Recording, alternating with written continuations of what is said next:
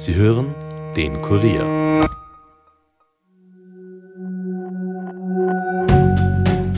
Hallo bei den Fakebusters. Mein Name ist Birgit Seiser und heute fliegen wir mit euch bis ins Weltall. Oder vielleicht auch nicht. War die Menschheit jemals auf dem Mond? Daran zweifeln Skeptiker, seit Neil Armstrong den ersten Schritt auf den Erdtrabanten gesetzt hat. Es wäre die größte Lüge, an die die Menschheit je geglaubt hat. Alles Inszenierung, um den Wettlauf ins All im Kalten Krieg zu gewinnen. Kann das stimmen? Bleibt skeptisch, aber hört uns jetzt gut zu.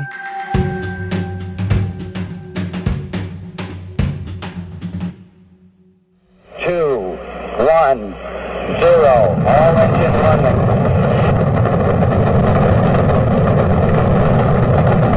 Liftoff. We have a liftoff. 32 minutes past the hour. It's one small step for man, one giant leap for mankind. Tony, this is so great you can't believe it. Oh, I believe it, Charlie. Die 60er Jahre. Die Welt befindet sich seit 1947 im Kalten Krieg zwischen den USA und Russland. Es ist ein Wettrüsten der Supermächte. Man droht sich gegenseitig immer wieder mit Atomangriffen. Aber nicht nur auf der Erde werden die Geschütze aufgefahren. Die Menschheit will ins Weltall. Dann schafft die Sowjetunion 1961 das Unglaubliche. Juri Gagarin ist der erste Mensch im Weltall. Für die USA ein herber Rückschlag im Wettlauf zu den Sternen. Rund einen Monat später macht der damalige US-Präsident John F. Kennedy eine große Ankündigung. I believe that this nation should commit itself to achieving the goal before this decade is out of landing a man on the moon and returning him safely to the earth. No single space project in this period will be more impressive to mankind or more important for the long range exploration of space, and none will be so difficult or expensive to accomplish. Kennedy setzte die NASA unter Druck, bis zum Ende des Jahrzehnts einen Menschen auf den Mond zu schicken. Das Projekt wird 30 Milliarden Dollar verschlingen. Kennedy selbst soll es nicht mehr miterleben. Er stirbt 1963 bei einem Attentat. Und hier beginnen die Verschwörungstheorien. Skeptiker glauben daran, dass Kennedy ausgelöscht werden sollte, weil er wusste, dass es gar keine Mondlandung geben wird. Die Technik war noch nicht ausgereift und schon Jahre vor der eigentlichen Landung war klar, dass das Projekt gefegt werden muss. Dass das wirklich passiert ist, dafür gäbe es hunderte Beweise. Die Fakebusters haben die stichhaltigsten für euch gefunden und wissen auch, was wirklich hinter den Theorien steckt. Das von Verschwörungstheoretikern am meisten genutzte Argument ist die wehende US-Flagge. Wohl auch, weil darin so viel Symbolik steckt.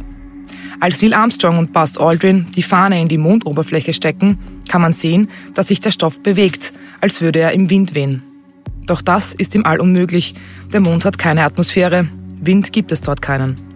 Die Argumentation der NASA, dass sich der Stoff durch Erschütterungen bewegt habe, ist für Skeptiker inakzeptabel. Aber noch unglaubwürdiger sei die Tatsache, dass die Mondlandung live übertragen werden konnte. 600 Millionen Menschen sitzen weltweit vor den TV-Bildschirmen, als Apollo 11 den Mond erreicht. Es ist ein noch nie dagewesenes Medienereignis. Doch wie konnte die Technik in einer Welt, in der es noch nicht einmal Handys gab, so ausgereift sein? Gar nicht, sagen Verschwörungstheoretiker. Die ganze Mondlandung sei entweder in einem Studio oder in der Wüste aufgenommen worden. Abgesehen von den Fernsehbildern seien auch die Fotos, die die Astronauten machten, viel zu gut gelungen. Niemand in der Besatzung war ein professioneller Fotograf und mit den globigen Raumfahrerhandschuhen sei es unmöglich, eine Kamera zu bedienen, so dass der Fokus korrekt eingestellt ist. Tatsächlich wurden die Kameras aber extra für den Trip zum Mond entwickelt und die Bedienung wurde erleichtert. Außerdem übte die Crew schon Monate vorher, um später brauchbare Bilder zu erhalten. Was auf diesen Bildern zu sehen ist, gibt aber schon wieder neue Rätsel auf. Es fehlen nämlich die Sterne. Das sei ein untrüglicher Beweis dafür, dass die angebliche Mondlandung in einem Hollywood-Studio aufgenommen wurde. Außerdem ist auf vielen Bildern zu erkennen, dass die Schatten der Astronauten in unterschiedliche Richtungen fallen. Das spreche für verschiedene Lichtquellen, also beispielsweise Scheinwerfer, die im Studio aufgestellt wurden. Die NASA erklärt das mit der Helligkeit der Mondoberfläche. Astronauten werden auf dem Mond nicht von der Sonne direkt angestrahlt, sondern durch die Mondoberfläche selbst. Dadurch kommt es zu unterschiedlichen Schattenwürfen. Und auch das Fehlen der Sterne ist damit zu erklären. Weil der Untergrund so hell strahlt, bräuchte es eine extrem lange Belichtungszeit, um die Sterne im Hintergrund zu sehen. Verschwörungstheoretiker sind sich allerdings sicher, dass die Sterne fehlen, weil die Mondlandung im Studio aufgenommen wurde. Das würde sich auch in vielen anderen Bildern zeigen, sagt Gerhard Wischnewski, einer der berühmtesten Zweifler, was die Mondlandung angeht. Wie war das nochmal an diesem 21. Juli? Millionen, wenn nicht Hunderte von Millionen Menschen saßen damals gebannt vor den Fernsehern in Mitteleuropa, wurden Kinder nachts aus dem Bett geholt und vor den Fernseher gesetzt, um Bilder wie diese zu sehen. Neil Armstrong, der hier angeblich als erster Mensch den Mond betritt. Die erste Frage ist natürlich, wie kann das denn gefilmt werden, wenn er der erste Mensch auf dem Mond ist? Diese Frage kann die NASA allerdings noch beantworten, indem sie sagt, da wurde eine Kamera an der Seite des Landemoduls ausgeschwenkt. Doch selbst Wischnewski muss zugeben, dass die NASA eine Erklärung für die Fragen der Verschwörungstheoretiker hat. Dennoch reißen die Zweifel nicht ab. Wischnewski glaubt außerdem, dass die USA nie riskiert hätten, drei Astronauten bei der Mission zu verlieren. Immer wenn die Menschheit später in den Nachthimmel geblickt hätte, hätte man daran gedacht, dass dort drei tote Amerikaner liegen. Deshalb musste die Landung inszeniert werden. Aber was hätte es den USA gebracht, die Mondlandung nur vorzutäuschen? Dafür gibt es mehrere Erklärungsversuche. Wäre die Mondlandung nicht geglückt, wären 30 Milliarden Dollar Investitionen weg gewesen. Abgesehen davon sei das Projekt in einer politisch aufgeheizten Zeit die perfekte Ablenkung gewesen. Die Bevölkerung bekam wieder ein Gemeinschaftsgefühl. Der Vietnamkrieg kostete fast 60.000 US-Amerikanern das Leben er hat in der Zeit der Mondlandung gerade seinen Höhepunkt erreicht. Ablenkungsmanöver wie dieses seien auch von Bill Clinton und George W. Bush eingesetzt worden. Man macht das also offensichtlich gern in Amerika. So ließ Clinton während der Lewinsky-Affäre etwa Bagdad bombardieren und Bush konnte mit dem Irakkrieg von seinen innenpolitischen Problemen ablenken. An Ablenkung anderer Art glauben auch all jene, die an eine flache Erde glauben. Sie argumentieren, dass die Mondlandung nur inszeniert wurde, um zu vertuschen, dass es den Weltraum, wie wir ihn kennen, in Wirklichkeit gar nicht gibt. Erstaunlicherweise ist eines der Gegenargumente all dieser Theorien ausgerechnet den Sowjets zu verdanken. Denn die hätten einen Fake bestimmt politisch genutzt. Das passierte aber nicht. Die Sowjetunion hatte Technik wie Radar und Satelliten, mit der sie die Mondlandung mitverfolgen konnten. Unter anderem konnte man den Funkverkehr der US-Astronauten mithören. Wäre die Mondlandung gefälscht gewesen, hätte man dies natürlich sofort gegen den großen Feind eingesetzt. Doch was steckt hinter all diesen Verschwörungstheorien? Das fragen wir jetzt Astronomen Florian Freistetter, der ebenfalls ein Buster ist, nämlich Teil des Science Busters. Hallo, Herr Freistetter. Hallo. Glauben Sie, dass die Menschen jemals auf dem Mond waren?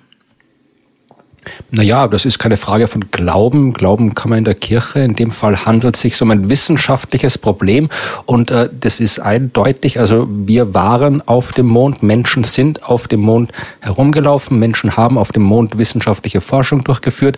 Das ist nichts, woran man glauben kann. Das ist etwas, was man wissen kann und äh, das, was man wissen kann, ist, dass wir dort waren. Man hat das Gefühl, dass die Technik damals noch nicht so ausgereift war, um eine Reise zum Mond zu wagen. Wie konnten es die USA trotzdem schaffen? Naja, indem sie sehr, sehr, sehr viel Geld Zeit und Arbeit in dieses Projekt gesteckt haben. Also äh, das ist natürlich, wenn wir uns heute äh, überlegen, wie Raketen funktionieren, wie Raumfahrt funktioniert, natürlich ist das alles hoch technisiert. Aber im Prinzip, äh, wenn man sich überlegt, die ersten Raketen, die hat man schon zu Beginn des 20. Jahrhunderts gestartet. Die ersten Raketen, die bis ins All geflogen sind, hat man in den 40er, 50er Jahren schon fliegen können. Der erste Mensch ist in den 60er Jahren, zu Beginn der 60er Jahre ins All geflogen. Den ersten Satelliten gab es in den 50er Jahren. Also äh, das ist Technik, die äh, damals durchaus möglich war.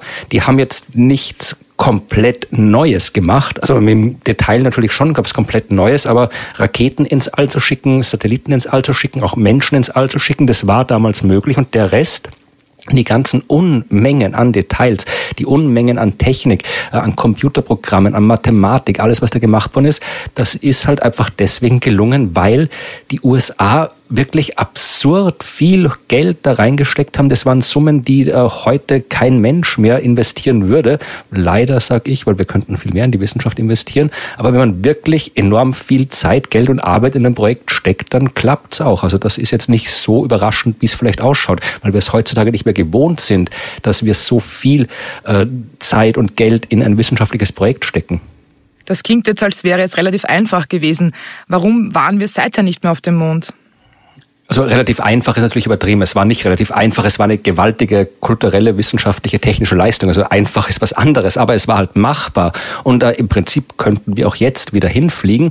Äh, wir tun es halt nicht. Das Problem war, dass äh, das damals natürlich nicht nur ein wissenschaftliches Projekt war, sondern natürlich auch vor allem ein politisches Projekt. Ja, also eine politische Aufgabe. Das hat damals Kennedy in seiner berühmten Rede 1962 äh, auch genauso ausgedrückt. Ja, als er gesagt hat, wir werden bis zum Ende des Jahrzehnts in Menschen auf den Mond wieder zurückbringen. Das, äh, da ging es wirklich um die Vorherrschaft im All. Es ging darum, das Weltall nicht der Sowjetunion zu überlassen. Es war äh, ein Wettlauf zum Mond. Das war ein Wettrennen und äh, ein Wettlauf ist in dem Moment erstens vorbei, wenn jemand den Wettlauf gewinnt und in dem Moment ist ein Wettlauf auch nicht mehr spannend. Ja, also sobald äh, der erste Mensch der erste Amerikaner in dem Fall, seinen Fuß auf den Mond gesetzt hat, Neil Armstrong 1969, war dieser Wettlauf vorbei. Und damit war dann auch die zugrunde liegende Motivation nicht mehr vorhanden. Also da war es dann nicht mehr nötig, so wahnsinnig viel Geld hineinzustecken. Es sind dann danach noch einige Missionen zum Mond gefolgt. Äh, aber irgendwann hat man dann den politischen Willen nicht mehr so gehabt, wie man ihn davor gehabt hat, weil es ja nichts mehr zu gewinnen gab nach Ende des Wettlaufs. Und darum hat man das dann zu Beginn der 70er Jahre abgebrochen, die Mondmissionen. Es waren noch einige weitere Missionen geplant, die gar nicht mehr durchgeführt worden sind. Hat sich dann auf andere Dinge konzentriert, das Space Shuttle, äh, die Aufbau der Infrastruktur im erdnahen Weltall, Satelliten und alles diese Sachen. Und ja, mittlerweile haben wir die Raumstation, die wir als Basis benutzen, wo wir Projekte machen. Wir könnten auch zum Mond und es arbeiten ja derzeit auch viele Raumfahrtagenturen daran. China ist äh, sehr stark dabei, wieder zurück zum Mond zu fliegen. Russland, auch äh, Europa, auch äh, die USA haben entsprechende Pläne. Aber im Prinzip, ja, also wir waren deswegen nicht dort, weil der politische Wille gefehlt hat. Und wenn der politische Wille wieder da sein sollte, könnten wir auch nicht jederzeit und sofort, aber ohne sage ich mal, allzu große Probleme. Wir müssten natürlich jede Menge Forschung noch reinstecken, jede Menge Dinge neu entwickeln, aber wir könnten zum Mond fliegen, wenn wir wollten. Wir wollen es momentan noch nicht stark genug. Wann werden wir wieder auf den Mond fliegen? Ja, das ist eine Frage, die kann Ihnen keiner beantworten. Äh, wenn man sich jetzt anschaut, was die äh, diversen Raumfahrtagenturen so sagen, wann es denn so sein soll, also irgendwie in fünf Jahren, in zehn Jahren, in 15 Jahren. Ähm, ich würde sagen, wenn, wenn der erste Mensch, also der, in dem Fall nicht der erste Mensch, sondern der erste Mensch, seitdem die ersten dort waren, wenn also das erste Mal wieder jemand den Fuß auf den Mond setzt, dann werden wir es wissen. Bis dahin, glaube ich, sind alles, ist alles, beim Weltraum ist immer, so viel Unvorhergesehenes mit dabei. Jede Mission kann sich äh, wahnsinnig verzögern. Das ist alles kein keine Massenware. Das ist alles äh, sehr individuell. Es müssen überall neue Komponenten individuell entwickelt werden für jedes äh, neue Experiment, für jedes neue Raumschiff. Das ist nicht so wie in einen Zug steigen und irgendwo hinfahren. Also ich persönlich traue mir da keine Vorhersagen machen, vor allem weil nicht nur Wissenschaft da eine Rolle spielt, sondern eben auch Politik. Da braucht nur irgendwie einmal äh, eine Wahl anders ausgehen als erwartet und dann sind sämtliche Budgets, sämtliche Pläne schon wieder umgestürzt. Also da kann man echt nichts vorhersagen. Wenn dann würde ich noch sagen, am ehesten schafft China dorthin zu fliegen zum Mond. Also ich bin der Meinung oder ich glaube, in dem Fall ist es wirklich Glauben, ich glaube, dass der nächste Mensch auf dem Mond aus China kommen wird und dass das noch vor Ende dieses Jahrzehnts passieren wird. Ist meine Vorhersage, die aber wirklich nur äh, eine reine, also Raten auf ein bisschen wissenschaftlichem Niveau ist. Wie hat die Mondlandung damals eigentlich technisch funktioniert? Was musste da beachtet werden? Also im Detail natürlich die Mondlandung oder einen Flug zum Mond zu erklären, das würde jetzt den Rahmen so eines Gesprächs definitiv brechen. Aber ähm, Natürlich braucht man nicht nur entsprechende Technik. Das Weltall ist eine absolut lebensfeindliche Umgebung. Das heißt, man braucht, man muss all das machen, was man tun muss, um die Menschen einfach nur am Leben zu erhalten, wenn sie außerhalb der Erdatmosphäre sind. Äh, der Rest, äh, die Himmelsmechanik, äh, die Bewegung der Himmelskörper, die ist relativ lange bekannt. Da muss man halt gut rechnen können und sich halt überlegen, äh, will ich, was sind meine Ausgangslage? Also kann ich da, will ich viel Treibstoff verbrauchen, will ich wenig Treibstoff verbrauchen, will ich lang im All unterwegs sein, kann ich es mir leisten, äh, länger unterwegs zu sein oder kürzer? Und dann muss ich halt gucken, wo ist die Erde, wo ist der Mond, wie bewegen sie die, die sich? Das wissen wir wesentlich seit Isaac Newton. Heutzutage können wir das auch alles problemlos in Computer reinstecken, die rechnen das für uns. Damals mussten die Leute noch per Hand rechnen, haben sie aber auch recht gut können. Also die waren auch genau genug, um dort zu landen. Und dann, ja, dann, dann schaue ich einfach, wo ist der Mond, wo ist die Erde, wie ist meine maximale Flugzeit und äh, wähle den Start entsprechend. Ich musste natürlich, es ist, wie gesagt, es ist alles deutlich komplizierter, als ich es jetzt hier erklären kann, weil man im Weltall nicht so steuern kann, wie hier auf der Erde. Ich kann jetzt nicht einfach quasi das Lenkrad irgendwie links, rechts, oben, unten oder wie mit dem Joystick beim Computerspiel äh, fliegen. Ich kann so einer Raumsonde vereinfacht gesagt einen Schubs geben und dann fliegt die in eine Richtung. Und solange ich keinen zweiten Schubs gebe, äh, ändert die ihre Richtung nicht. Das heißt, das muss man alles entsprechend berücksichtigen. Da war viel, viel Mathematik notwendig, um genau zu berechnen, wo kann jetzt die Raumsonde langfliegen, wo muss ich ihr einen Schubs geben, damit sie dann am richtigen Ort zur richtigen Zeit ist, damit wir die Menschen, wenn sie vom Mond zurückkommen, wieder zum richtigen Ort, zum richtigen Zeitpunkt zurückbringen, dass sie dort landen, wo dann auch die äh, Gruß von der Erde stehen und die äh, aufnehmen können und so. Also das, da muss man schon, also Raumfahrt ist nicht nur was für Abenteurer, nicht nur was für Technik, sondern Raumfahrt äh, ist auch sehr, sehr, sehr viel ganz konkrete Mathematik. Also wer ins Weltall fliegen will, sollte wirklich in der Lage sein, sehr gut und sehr genau zu rechnen. Was antworten Sie, wenn jemand Ihnen gegenüber die Mondlandung in Frage stellt? Ja, das kommt darauf an, wer es fragt und mit welcher Intention gefragt wird. Wer unbedingt glauben möchte, dass wir nicht am Mond waren, ja, da kann er nicht viel machen. Also wer, wer, wer was glaubt, glaubt das ja meistens wieder besseren Wissens. Das ist ja gerade die Definition von Glauben. Man glaubt was, was man nicht wissen kann. In dem Fall kann man es wissen und wer sich entscheidet, dass äh, entgegen des Wissens zu glauben, da kann man nicht viel machen. Also wenn Menschen offen wären für rationale Argumente, dann würden sie sowas ja gar nicht glauben. Das heißt, ich kann es mir dann eigentlich auch sparen, jetzt genau wissenschaftlich darzulegen, warum das doch war und welche wissenschaftlichen Belege, Beweise existieren, äh, dass äh, wir auf dem Mond waren, weil, wer es nicht glauben will, der, äh, der will es nicht glauben. Also insofern probiere ich mir diese Diskussionen meistens zu ersparen, weil sie sowieso im Allgemeinen nichts bringen, sondern benutze meine Zeit dann eher dafür, die Geschichte der Realität zu erzählen, weil in der Zeit, in die ich darauf verschwenden würde, Leute davon zu überzeugen, dass wir auf dem Mond waren, die eigentlich gar nicht davon überzeugt werden wollen. Die Zeit kann ich viel, viel besser nutzen, um von diesem echten, realen, fantastischen, wissenschaftlichen, gesellschaftlichen, kulturellen Abenteuer zu erzählen. Also ich habe mich äh, immer ge geärgert als letztes Jahr, wo wir das große Jubiläum, 50 Jahre Mondlandung gefeiert haben, wo so viele Menschen, so viele Medien, so viel Zeit darauf verwendet haben, all diese Verschwörungstheorien äh, aufzudröseln, weil ja, da, da geht es um was, was kompletter Quatsch ist. Also wenn man schon über dieses Ding redet, dann nehmt doch die Zeit und erzählt von der grandiosen Realität, die besser ist, als jeder Verschwörungstheoretiker sich auch denken könnte. Das war eines der größten oder es war das größte Abenteuer der gesamten Menschheit. Wir haben unseren Planeten verlassen.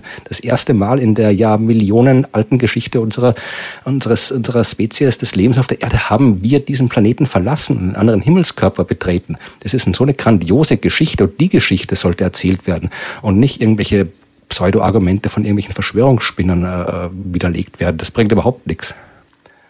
Die Mondlandung ist über 50 Jahre her und es gibt jetzt neue Intentionen, das All zu erobern. Ist unser nächstes Ziel der Mars?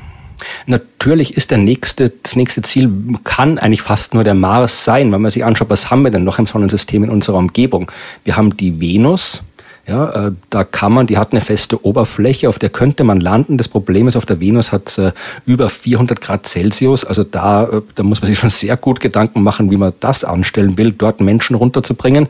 Wir haben den Merkur, der wäre so von der Umgebung her ein bisschen wie der Mond, ist allerdings sehr nahe an der Sonne dran und es ist schwierig, äh, so nah an die Sonne zu fliegen. Das braucht sehr viel Energie. Äh, wenn wir in die andere Richtung schauen, dann kommt eben zuerst mal der Mars und danach kommen Himmelskörper wie Jupiter, Saturn, Uranus, Neptun Neptun, das sind alles Gasplaneten, die haben keine feste Oberfläche, da können wir gar nicht landen. Die haben ein paar Monde, da könnten wir vielleicht Menschen hinbringen, aber die sind halt alle wahnsinnig weit weg, da müssten wir lange hinfliegen. Das heißt, es bleibt eigentlich als nächstes Ziel für Menschen, äh, die irgendwo rumlaufen wollen, bleibt eigentlich nur der Mars. Der ist zwar auch eine extrem lebensfeindliche Umgebung, aber da, da können wir hinfliegen, da können wir landen, da können wir rumlaufen. Also wenn wir Ziele haben, dann den Mars. Ich glaube persönlich, dass wir dazwischen noch die Asteroiden schalten sollten. Also wir sollten mit dem Mond anfangen. Der ist quasi so unser Stützpunkt vor der Haustür. Und dann sollten wir vom Mond ausgehend uns mit den Asteroiden beschäftigen, weil die Asteroiden sind voll mit den Rohstoffen, die wir brauchen. Da haben wir alles. Da haben wir äh, Gase, Wasser, alles, was wir brauchen als Treibstoff, alles, was wir zur Lebenserhaltung brauchen. Wir haben Metalle, wir haben, also wir können dann große Raumschiffe mit den Materialien aus den Asteroiden direkt im Weltall bauen, was wesentlich günstiger ist, als diese Dinge auf der Erde zu bauen und aus dem Schwerefeld der Erde ins All zu heben. Das kostet viel Energie. Also die vernünftige Strategie wäre wirklich, äh, die Asteroiden als ähm, ja, so als äh, Stützpunkte zu verwenden, um dann vom Mond uns auf den Weg zum Mars zu machen. Das heißt, das wäre auch politisch und wirtschaftlich wieder sinnvoll, das zu machen. Naja, es hat ja uns auch äh, die Mondlandung was gebracht. Also wenn man mal diese ganze politische Geschichte vom Kalten Krieg ausblendet, äh, was man eigentlich nicht tun kann, weil das extrem eng verflochten ist, aber wenn wir es mal ausblenden, dann hat uns das natürlich was gebracht. Wie gesagt, die Landung auf dem Mond war nicht nur eine technische und wissenschaftliche Leistung, das war eine kulturelle Leistung. Das war eine absolute Zäsur in der Menschheitsgeschichte, das, weil wir das erste Mal unseren Planeten verlassen haben. Das kann kein anderes Lebewesen auf unserem Planeten. Wir haben das gemacht, wir haben es willentlich gemacht, wir haben es gezielt gemacht, wir haben es geplant gemacht. Also das war schon etwas, was uns als Spezies, äh, als Menschheit äh, extrem viel gebracht hat. Vielleicht jetzt nicht unbedingt in äh, Produkten, die wir jetzt im Supermarkt kaufen können oder was man sonst für irgendwelche Metriken für was bringen äh, einführen will, aber äh, also es war genauso ein kultureller Meilenstein wie, weiß nicht, die Erfindung der Schrift, wie die äh, industrielle Revolution. Also diese ich glaube, wenn es in Jahrtausenden noch Menschen auf der Erde gibt, dann wird dieser, diese Landung auf dem Mond wird immer noch als eine der größten, wichtigsten Leistungen äh, sich erinnert werden daran. Also das hat uns auf jeden Fall was gebracht und natürlich wird uns auch weiteres Engagement im Weltall was bringen. Ja, es ist ja nicht so, dass wir, das heißt immer, das ist so große Geldverschwendung und so weiter. Ich meine, das ist erstmal aus rein wirtschaftlichen Gründen Quatsch, weil Raumfahrt heißt ja nicht, dass wir große Geldbündel nehmen und mit der Rakete ins All schießen, auf Nimmerwiedersehen, sondern mit dem Geld, das wir ausgeben, machen wir erst. Da werden Dinge gebaut, da werden Menschen damit bezahlt, die Dinge bauen. Ja, also das ist ja durchaus ein wirtschaftlicher Faktor, was da passiert. Und es ist ein, egal was wir machen im Weltall, ob wir zum Mond fliegen, ob wir nur auf der Raumstation sind oder ob wir zum Mars fliegen, ob wir uns mit den Asteroiden beschäftigen, es ist immer ein Erkenntnisgewinn. Und jeder Erkenntnisgewinn bringt uns was. Ja, darum heißt ja Erkenntnisgewinn, weil wir immer gewinnen dadurch. Also das ist, man darf die, ich will jetzt auch gar nicht anfangen mit irgendwelchen komischen Produkten wie die Teflonpfanne oder sonst irgendwas, was immer gern verwendet wird, um zu sagen, wir sind nicht zum Mond geflogen, dass wir Teflonpfannen in der Küche rumstehen haben oder sonst irgendwas. Also äh, das will ich gar nicht alles erzählen. Das ist, man muss die Raumfahrt, man muss die Wissenschaft nicht über solche Spin-offs rechtfertigen. Es muss ja auch keiner rechtfertigen, dass Menschen äh, Symphonien komponieren oder Gemälde malen oder Bücher schreiben. Das sind Dinge, die wir tun, weil wir die Menschen sind, die wir sind. Und äh, Wissenschaft äh, gehört da genauso dazu. Wissenschaft ist genauso eine kulturelle Leistung, wie es eine Komposition, wie es ein Gemälde, wie es ein äh, literar literarisches Werk ist. Also insofern bin ich immer kein Freund davon, Wissenschaft oder Raumfahrt durch äh, wirtschaftlichen Gewinn zu rechtfertigen. Das ist der falsche Ansatz. Wie erklären Sie sich, dass immer noch so viele Menschen glauben, dass wir nie auf dem Mond waren?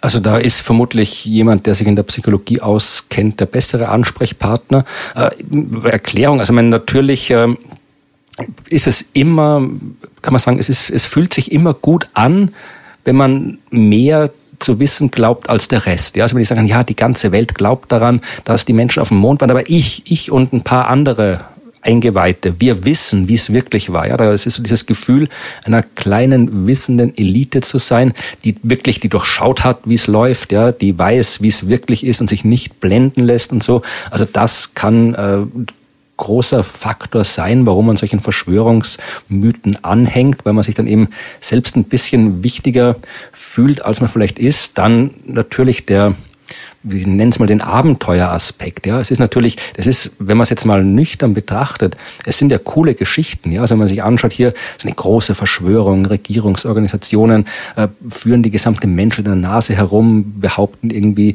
es gibt ein großes Abenteuer, den Flug zum All und in Wirklichkeit war es gar nicht so. Also so Spionagegeschichten, äh, Thriller-Geschichten, das, sind, das ist ja alles eine spannende Geschichte und äh, das kann, wenn man vielleicht irgendwie, wenn der eigene Alltag, wie es der Alltag von uns allen halt ab und zu ist, darum ist es ja der Alltag, wenn der ein bisschen fad ist, dann kann man in solchen Verschwörungsmythen jede Menge Abwechslung finden, die vielleicht auch sehr attraktiv sein kann.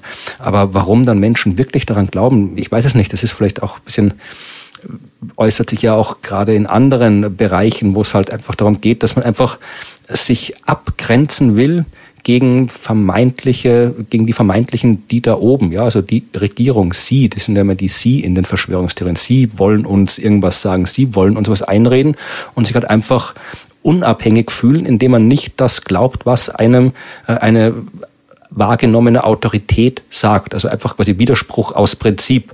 Ja, also so ein gewisses äh, unbewusstes, äh, unklares Unbehagen gegenüber Politik, gegenüber Wissenschaft, das äußert sich dann eben auch in Verschwörungstheorien. Also das sind alles Faktoren, die da eine Rolle spielen. Äh, was die konkreten psychologischen Faktoren sind, da müsste man jemanden fragen, der wirklich mehr Ahnung von der menschlichen Psyche hat, als ich es habe. Wenn wir bald wieder auf den Mond fliegen, was müsste man als Astronaut mitbringen?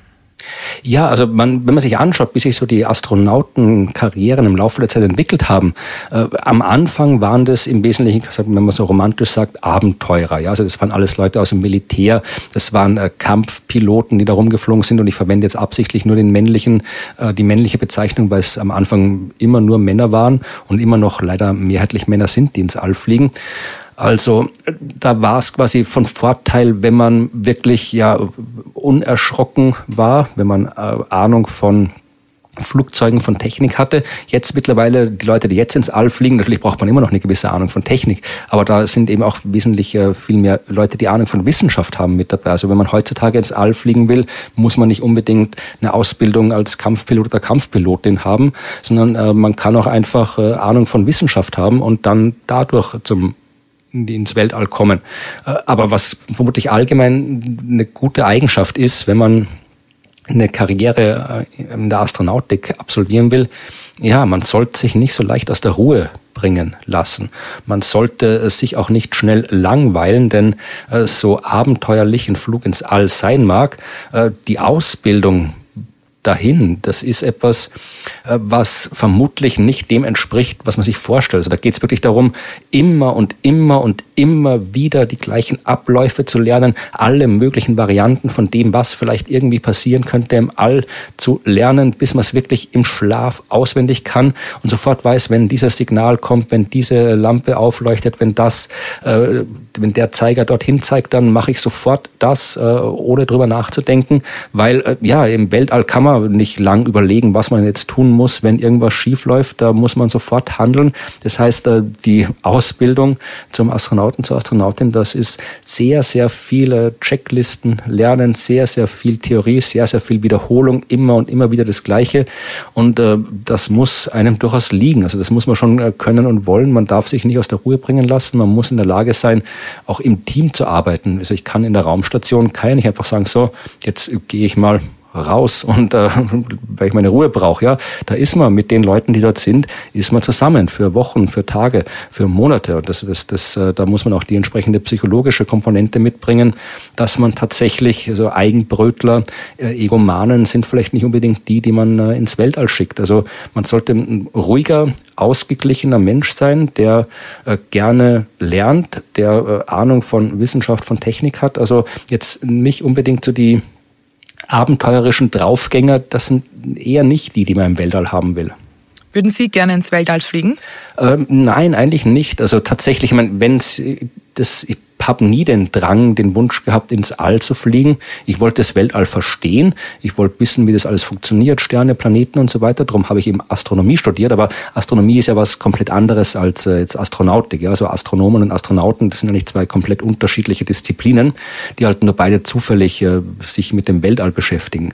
Aber ich habe jetzt nie den Wunsch gehabt, im Weltall zu sein. Äh, es ist wahnsinnig gefährlich dort oben. Also Astronaut zu sein, das wäre, das wäre mir viel, viel, viel zu gefährlich. Ich bin jetzt nicht so dieser Risiko risikobereite Mensch, dass ich mich da jetzt im Weltall aufhalten will, wenn es mal irgendwie so weit sicher ist, dass man ins Weltall fliegen kann, wie man äh, heute im Flugzeug fliegt oder sowas, dann mache ich das. Wenn es irgendwie schöne Hotels auf dem Mond gibt, auf dem Mars gibt, dann fliege ich da vielleicht mal hin. Aber ich, die, die, die Pionierleistungen überlasse ich den Leuten, die das wirklich wollen und können. Mir wäre das Weltall viel zu gefährlich. Ich bleibe lieber hier auf der Erde, wo es zwar auch gefährlich ist, aber nicht so dramatisch gefährlich wie im Weltall. Vielen Dank, Florian Freistetter. Wir fassen jetzt noch einmal zusammen. Obwohl es so viele Zweifel an der Mondlandung gibt, waren wir tatsächlich dort. Es war eine der größten technischen und ideologischen Errungenschaften der Menschheit.